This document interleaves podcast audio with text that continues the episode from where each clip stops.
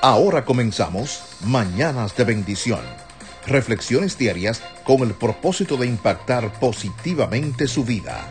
Bendiciones, ah, muy buenos días, ¿qué tal? Yo soy Yoli Santana, agradecida una vez más de que esté escuchando el podcast de Mañana de Bendición, donde encontrarás palabras de vida y nuestro Abba Padre hablará a nuestro corazón a nuestra alma y a nuestro espíritu. No permitas que la duda entre a tu corazón, confía.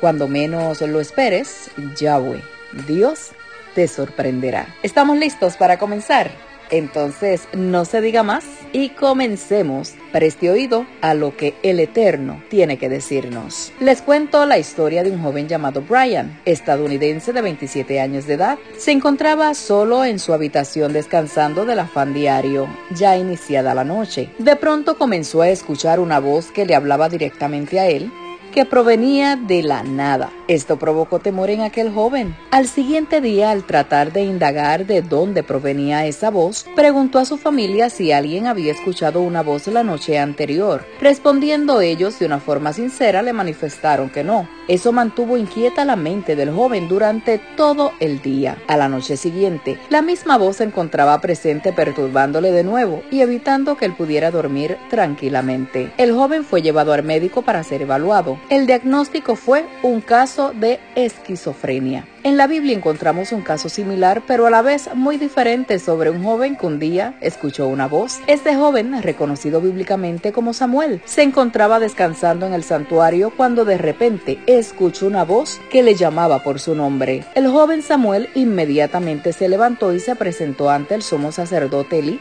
creyendo que era él quien lo había llamado. Pero éste le respondió que no. Sin embargo, Samuel volvía a escuchar aquella voz que le llamaba y volvía a preguntar a Elí si era él.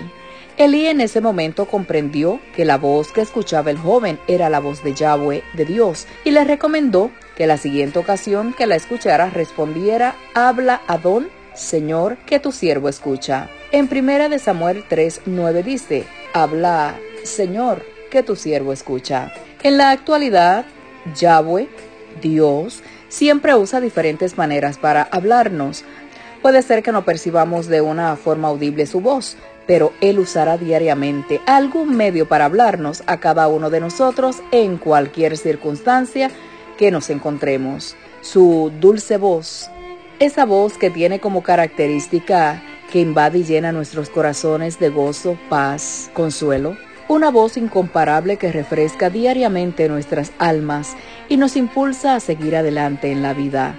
Escucha la voz del Eterno, escucha la voz de Dios en cualquiera de sus formas, a través de la naturaleza, en la voz de un predicador, en el buen consejo de un hermano o un amigo, en la dulzura de un canto. Yahweh, Dios, siempre te hablará.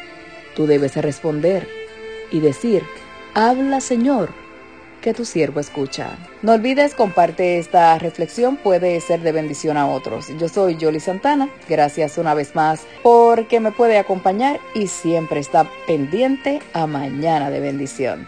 Mañana una nueva reflexión, así que te invito desde ya para que estés en primera fila y comiences tu día con palabras de fe y esas palabras que el Eterno escoge para hablar a nuestro corazón.